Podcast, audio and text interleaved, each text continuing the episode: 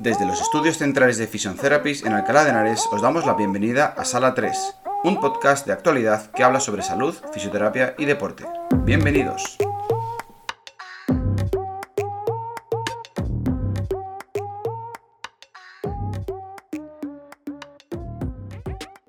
A mí me gusta que cada uno se presente a sí mismo, porque así cada uno pues, cuenta lo que cree que es más importante. Así que si te parece, Perfecto. Eh, gracias por la presentación. bueno, en China también es que había mucho tiempo para hacer galletas, bizcocho y, todo, ¿eh? Es como aquí. Eh, bueno, pues nada, mi nombre, mi nombre es Alba, soy enfermera, soy fisioterapeuta, soy eh, osteópata y experta en ejercicio postural y terapéutico. Como veis, pues todo mi currículum va un poco enfocado pues, a lo que es la salud. Y más que la salud, va un poco enfocado a entender lo que es la anatomía y la fisiología me parece muy, muy interesante porque al final tenemos un cuerpo que me parece una máquina brutal y que te la dan cuando naces sin libro de instrucciones ni nada. Entonces, entre lo adquirido, lo genético, lo heredado, lo aprendido, empiezas a manejarlo cada uno como puede. Entonces, por ahí surge mi inquietud un poco pues, de conocer un poco mejor cómo funciona. Em, y bueno, pues más concretamente, también cómo funciona o, o cómo podemos influir sobre él. No sé si se me oye doble, Rafa. Yo te oigo bien, yo te oigo perfecto. Digo, me oigo casi como un equito. Em, ¿Cómo podemos influir sobre él? Y al final la manera mejor de influir es el ejercicio. Por eso me he centrado un poco más, no tanto en el ejercicio tipo rendimiento deportivo, porque de hecho nosotros somos fisioterapeutas especialistas en deporte, pero me he centrado un poco más en lo que es la rama del ejercicio, un poco que, consiga integrar patrones en uno mismo que genere cambios en el, en el cuerpo, cosa que me parece muy interesante porque es aplicable no solo pues, a tu día a día, sino luego también, obvio, a tu deporte. Luego también me queda tiempo para hobbies, ¿eh? Me gusta leer, me gusta cantar. y, hacer sur. hacer sur, pero bueno, es todo muy compatible, es todo muy compatible. Sí, sí. Claro, todo, tiene mucho que ver. Eh, una de las cosas que a mí me, llamó mucho, la, mucho la atención de cuando te conocí es que eh, siempre estabas como estudiando pero no solo estudiando, sino estudiando nuevas tendencias y todo, es lo que tú dices, era muy holístico, muy, muy alrededor de lo que es el cuerpo humano y cómo, cómo vivir mejor, ¿no? Entonces, eh, un poco por eso, cuando, cuando los viajeros me preguntaron sobre hipopresivos, que voy a reconocer que es algo de lo que no sé casi nada, pues, creo que son abdominales. pues dije, pues dije, joder, pues, pues estoy seguro de que Alba tiene que saber un montón. Y, bueno, pues, pues joder, aceptaste la, propuesta y, aquí estás, ¿no? Entonces, bueno, directamente, si te apetece, eh, cuéntanos, ¿qué son los hipopresivos? ¿Para qué valen? ¿De dónde vienen? Cuéntanos algo, cuéntame, explícame algo. Bueno, pues os cuento, la verdad es que los hipopresivos es algo bastante, bastante desconocido, sobre todo porque no hay absolutamente nada en el mercado ni en ninguna oferta de gimnasio que se le parezca, ¿no? Tú, por ejemplo, vas a una clase de no sé, de aeróbic, ¿no? Y luego te metes una clase de body combat, por ejemplo, y más o menos dices, bueno, sé a lo que voy, ¿no? Pero los hipopresivos muchas veces no, no sabemos a qué nos vamos a enfrentar. Entonces yo creo que es bueno, por ejemplo, empezar por el origen, si te parece, Rafa, para situarnos un poco y entenderlos mejor. Y es que a pesar de que sea un ejercicio nuevo, eh, tiene un origen, un principal origen en el yoga. Y el yoga tiene pues más de 3.000 años. Viene, viene del yoga porque ellos trabajaban mucho lo que es Uddiyana que es el, diafragma, pero a través de una respiración. Sí que es cierto que cuando el yoga llega a Occidente, llega pues muy occidentalizado, ¿no? En Occidente lo queremos todo rápido ya. Entonces nos centramos muchas veces en los beneficios más físicos y dejamos un poquito esta parte tan pues de respiración y conlleva un trabajo eh, no físico, más mental y más de paciencia que no nos gusta muchas veces. Por eso se pierde un poco en el camino y mucha gente que practique yoga, pues quizá dirá, yo eso no lo he visto en mi vida, ¿no? Pero los practicantes más avanzados o gente que se quiere involucrar más en el tema sí que lo conocerá. Y ellos buscaban pues movilizar energía, mover las vísceras y pues aumentar un poco su tono muscular, sobre todo a nivel abdominal. Y luego tiene un segundo origen que me parece muy interesante, eh, que viene en 1970 en Estados Unidos y el origen lo trae Arnold Schwarzenegger. ¡Ostras! empezó a competir y, lo que, y surgió un boom ¿no? con Arnold, porque cuando empezó a competir hizo una posición que realizando lo que él llamó un vacuum abdominal, que no es más que lo que hoy en día conocemos como un hipopresivo. Entonces eso fue brutal. Él no concebía que un culturista que supuestamente está tan en forma tenga ese abdomen tan voluminoso. Y entonces incluyó, pues esto, el vacuum abdominal. Y decía que además no solo había que eh, posturarse ¿no? a la hora de competir, sino que también había que entrenarlo. Eso, bueno, pues siguió un poquito la tendencia. Se perdió un poco por el camino porque a los culturistas no les gusta, pero sí, por ejemplo, que en las competiciones de Arnold, que es una competición de culturismo muy famosa, lo siguen pidiendo y es obligatorio. Ahí tenemos los dos orígenes y podemos hacernos una idea pues de dónde vienen, ¿no? Vale. Eh, para dejarlo claro, entonces, eh, básicamente lo que hizo Arnold fue inventarse una postura, porque al final el culturismo es hacer posturas y tal, para, que, para demostrar que había trabajado esa parte del cuerpo. No exactamente. Haciendo esa postura, lo que sucedía es que aparecieron unos serratos enormes en Arnold, eh, se hundió todo el vientre, se marcaron sus abdominales y la gente dijo, wow, ¿qué ha pasado aquí? ¿no? O sea, no es solo volumen, ¿no? Volumen como es un culturista, sino es un volumen y una definición tremenda de musculatura profunda que antes no se mostraba tanto en este tipo de competiciones. Vale, no es la no típica... Sé cómo... Dime. No, sé cómo consiguió llegar a hacerlo. Es la típica postura en la que se ponen en jarra, no sé si la habéis visto, sí, y entonces sí, hunden, abren las costillas, expanden el tórax y hunden el ombligo. Es esa típica postura, no tanto la bíceps, Sí, no, no esta, sino la, la otra, vale, sí. La frontal, la frontal, sí, sí. Vale, de acuerdo. En cuanto a qué son, que es que me has hecho una pregunta que me da para, sí, para... tiempo. ¿eh? en cuanto a qué son, pues mira, es un tipo de, gimnasia que lo que hace es trabajar a partir de un trabajo respiratorio, lo que, lo que consigue es bajar la presión dentro de, la cavidad abdominal. ¿Cómo se hace esto? Em, se exhala todo el aire y se realiza una apnea sin aire se bloquean las vías respiratorias altas y se realiza una contracción de la musculatura inspiradora. Es una técnica bastante compleja. ¿eh? ¿Qué sucede? Que se produce una succión inversa a la que tenemos en la respiración, porque normalmente la succión la hace el diafragma y te entra el aire. Ahora la succión es inversa, por lo tanto el diafragma asciende y arrastra vísceras e incluso suelo pélvico. Vale, estoy haciéndolo mientras, mientras lo... se te nota en la cara, además se queda una cara rara cuando los haces. Sí, justo, justo. Sí, sí. Vale, entonces, bueno, eh, nos has explicado un poquito la técnica. Eh, ¿A quién iría más dirigido o, es combinable con los hiperpresivos y, y se pueden hacer los dos o se hacen los dos a la vez? O sea, no a la vez, evidentemente, sino quiero decir, en la misma sesión o... Sí, todo es compatible. De hecho, para mí los hipopresivos es un complemento a cualquier otra actividad. Obvio, em, si no haces ninguna actividad, pues va a ser tu actividad principal. Pero si haces alguna actividad, para mí son un complemento con cualquier otro tipo de actividad. Cierto es que los hipopresivos como tal solo, solo se generan con este tipo de técnicas. Un pilates, por ejemplo, lo consideramos un trabajo neutro a nivel de presión abdominal. Y los abdominales típicos serían pues lo que es un, hiperpresivo, ¿no? En los que se está aumentando eh, la presión intraabdominal. Vale. Dime, dime. Lo iba a preguntarte sobre la contracción suelo pélvico. Si esa contracción, entonces es, para dejarlo claro, si esa contracción del suelo pélvico, porque además estuvimos el otro día hablando con Olga sobre el suelo pélvico, esa contracción del suelo pélvico sería hipopresiva o hiperpresiva.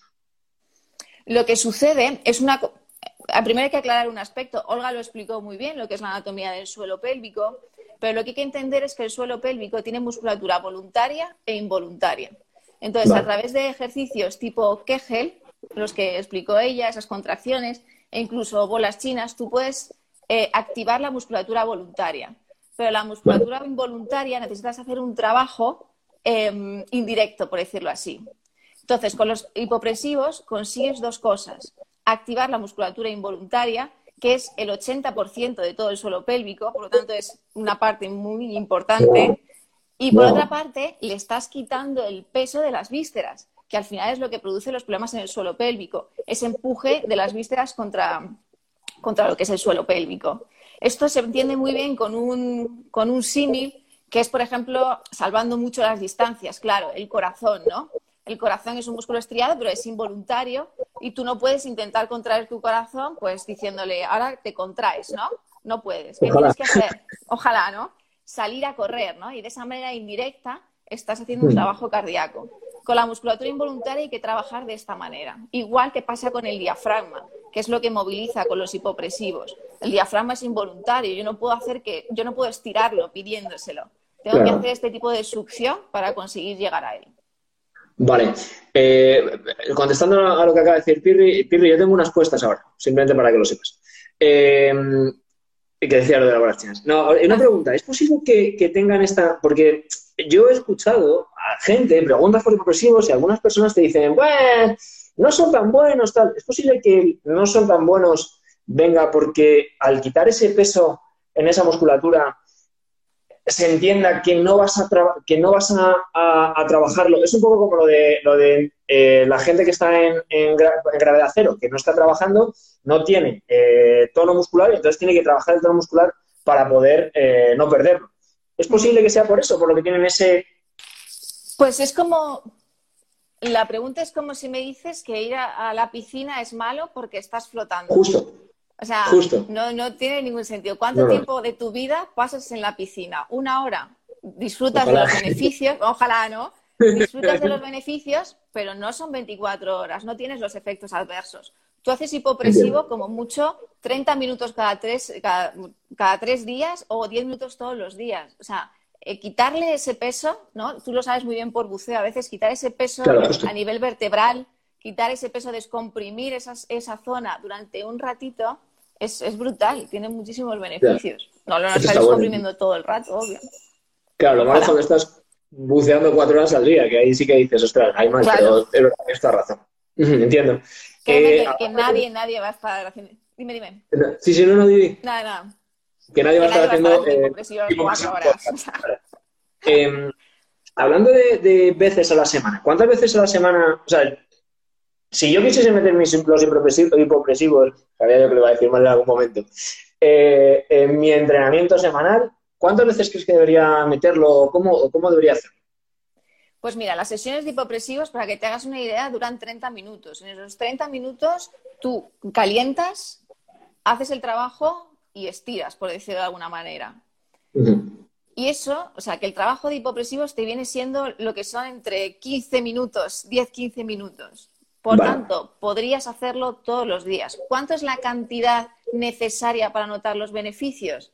Pues mínimo tres, cuatro días en semana, unos 12 minutos, que es algo que es bastante asequible. Sí. Y solamente lo conseguiría esos beneficios a través de los hipopresivos. No vale decir, bueno, pues hago dos días hipopresivos y otros dos días hiperpresivos.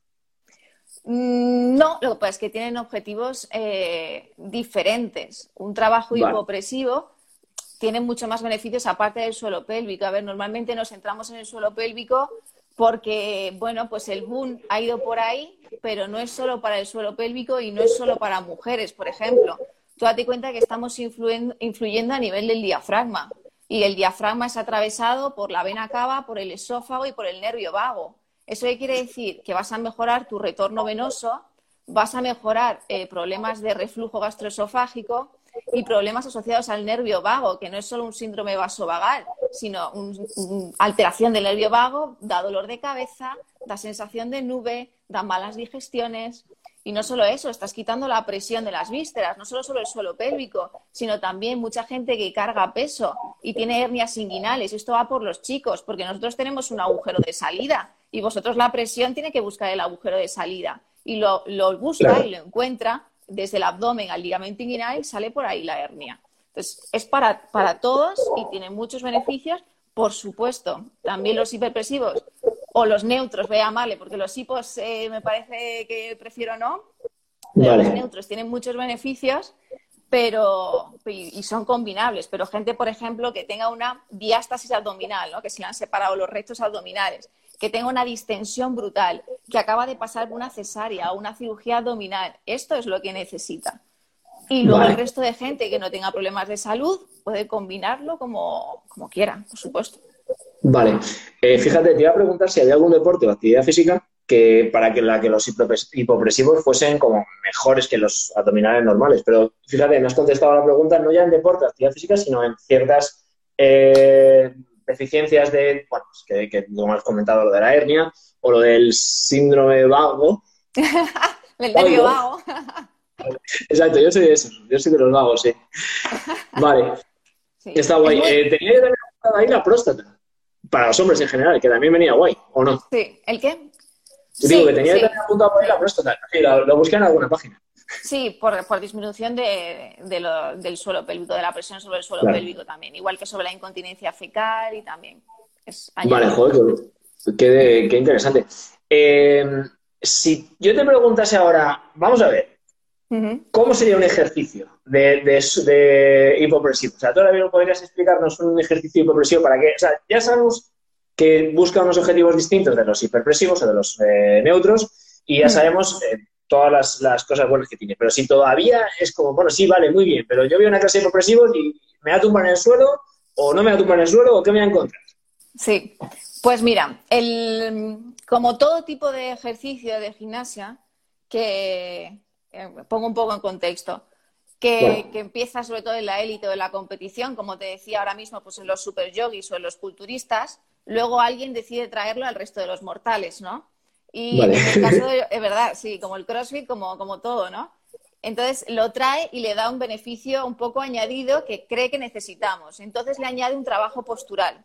Entonces, cuando vas a hacer un, hipopresivo, existen ciertas posturas según el nivel en las que tienes que colocar. ¿En qué vienen a buscar un poco las posturas? Son posturas de desestabilización, no de desequilibrio.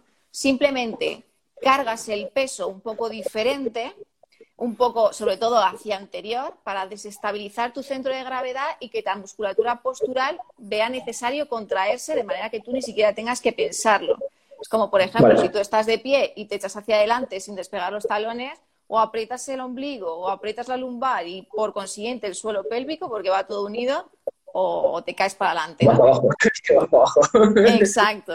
Pues adoptas esa posición, ¿no? Una vez que adoptas esa posición, te van a pedir que exhales todo el aire, todo el aire que tengas dentro. Cuando se exhala, se exhala con la boca abierta, porque si cierras la boca como en Pilates, lo que haces es que estás haciendo una resistencia a la salida del aire y por lo tanto estás activando el abdominal. Y aquí no necesito que el abdominal esté contraído. Todo lo contrario, es algo, algo que también sucede que la gente dice hipopresivos, contraigo el abdominal. Aquí necesito que esté relajado. Una vez que sueltas todo el aire, bloqueas la vía aérea alta, que es simplemente cerrando la boca, y si necesitas ayuda al principio, te pinzas la nariz, tragas saliva, porque ya sabes que cuando tragas no puedes respirar, por suerte para todos, pues no estaríamos atragantados todos.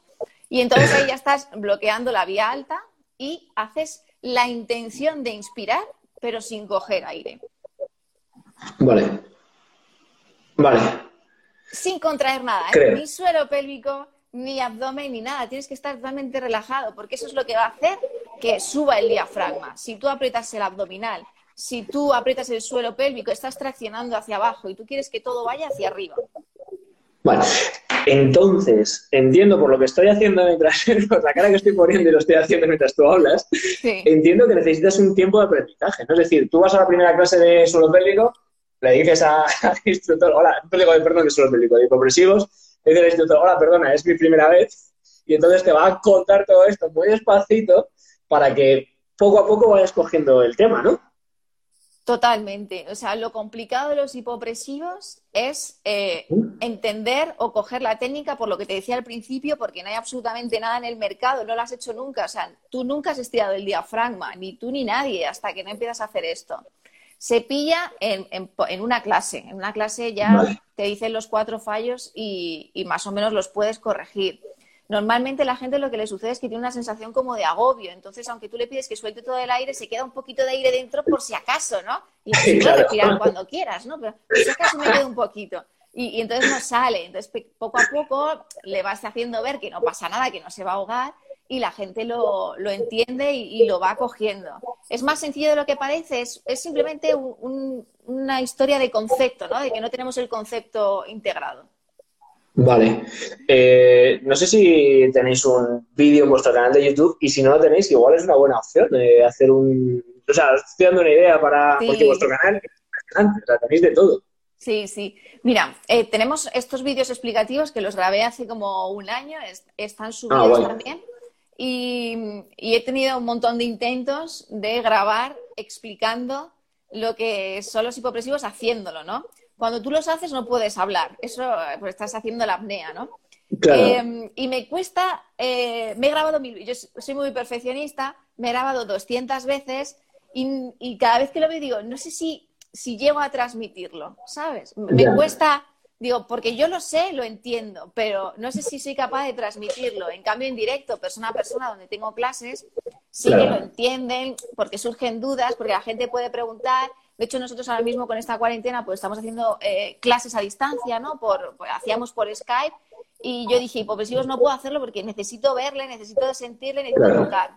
No sé si en breve me sentiré más confiada, por decirlo de alguna manera, para pues, subir un vídeo, eso seguro, porque tiene que subir ya como sea, porque me parece muy, muy interesante y necesita difusión. Pero dar clases eh, online, pues bueno, me lo plantearé. Bueno, está claro que, con, esta, con este tema del confinamiento hemos aprendido todos a hacer muchas cosas que no pensábamos que íbamos a hacer en la vida. y bueno, se están viendo algunos cambios que cuando se pueda volver a, salir y a ir a clases, pues algunos incluso van a venir guay, porque lo hablaba con Sergio, lo de, decir, joder, que estoy trabajando en casa y hago la clase y sigo trabajando y no necesito desplazarme y tal. Entonces, hay gente que le viene bien. Mm. Bueno, eh, pues igual nos lo encontramos, igual nos lo encontramos en un tiempo de esos vídeos y clase. Sí, sí, Oye, sí, Yo creo que, no nos hemos dejado nada así importante. Eh, he de decir que hemos utilizado la palabra musculatura seis veces. No es, no es músculo, pero yo creo que la vamos a dar por buena, si te parece. De ¿Solo seis? Poco me parece. Solo seis veces. La porque hay gente que va diciendo y va apuntando así, sin que se notase, pero bueno. y vamos a ver si lo utilizamos al final. Eh, ¿Quieres aprovechar para contarnos algo más del canal de Fish Therapist, por ejemplo? O de, no sé, o de nuestra... No sé, es que tenéis tantas cosas que... Cuéntame. Pues bueno, la clínica ya ha empezado pues con su actividad más o menos normal dentro de sus restricciones, un poquito más limitado el horario y tal, que somos una clínica de, de fisio deportiva, como os contaba, que también nos encargamos de hacer pues este tipo de trabajo de clases colectivas. De hecho, tenemos herramientas como la ecografía que te dan mucha, pues no, mucha, como, ¿cómo decirte? Mm, mucha valoración, ¿no? Porque al final no solo valoras el músculo, sino, por ejemplo, a estos casos de hipopresivos, cuando alguien viene con un problema, eh, yo le hago una ecografía abdominal, le pido que haga eh, el abdominal mientras eh, realiza la ecografía. De esa manera veo si hay un problema de contracción o de coordinación entre todos los abdominales. Entonces, bueno, pues te da, te da un plus, aparte de todas las técnicas de, tratamiento, ¿no? Y con este confinamiento, como bien decías, pues hemos dado un impulso a, YouTube, sobre todo, y, y, ahí estamos poniendo pues nuestras clases de pilates, de core, algunos entrenamientos que también hicimos en colaboración con, el paso, con el paso activo. Y bueno, tenemos un, ¿verdad? Eh, ahí están, ahí están. Y tenemos también pues, un programa que hacemos. ¿El qué? Pasaron un tiempo muy feo ahí. Y, sí, sí, ya, ya lo Y, y, bueno, pues tenemos un programa también en directo que son los viernes a las 7 de la tarde, pues donde tocamos también temas de, de, salud y deporte, que luego se queda colgado, pues igual que esto para la gente que no haya podido ver. Que por cierto, Rafa, el viernes que viene, o sea, mañana, hablamos de un tema súper interesante que es el entrenamiento invisible, que para todo INEF yo creo que le llama la atención, ¿no? Y bueno, siete. Siete. A las siete. Eh, lo veré, lo veré después porque mañana tenemos una charla de ayuno intermitente a las seis y media, ya lo sé. Pero lo veré pues yo veré tu charla, veré tu charla después también, que me interesa. Eso es. ¿Eh? luego vosotros eh, vais a tener también una, creo. ¿eh? Algo sí he oído. Ya veremos a ver. Guay, guay, guay. Vale. pues genial.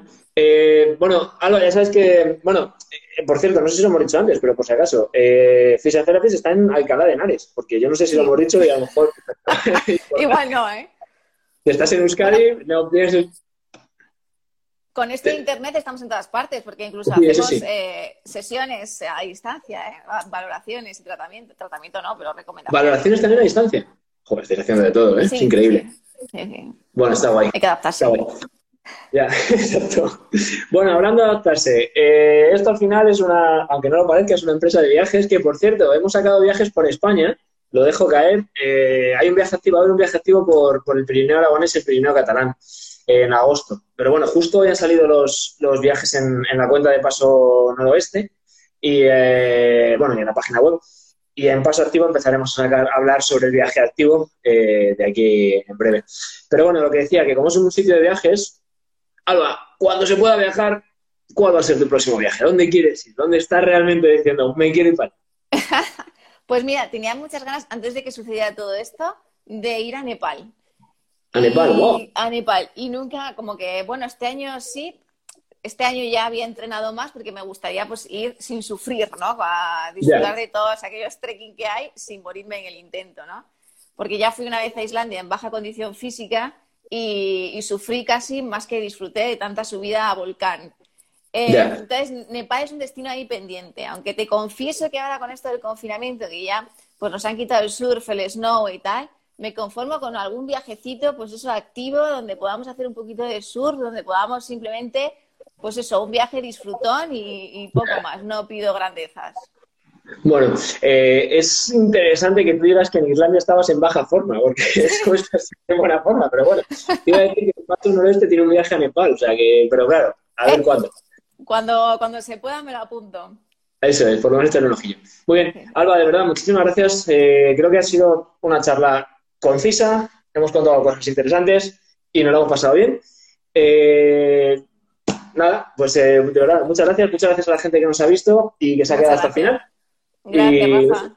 Nos vemos. Bueno, por cierto, es siete veces la palabra músculo, siete por tres, 21 sentadillas. Tenemos 24 horas para subir una story haciendo 21 sentadillas. Hasta luego. Vale, seguirle. Dile a Sergio que también la sabe. Hasta luego. Ok, chao, Rafa. Chao, chao.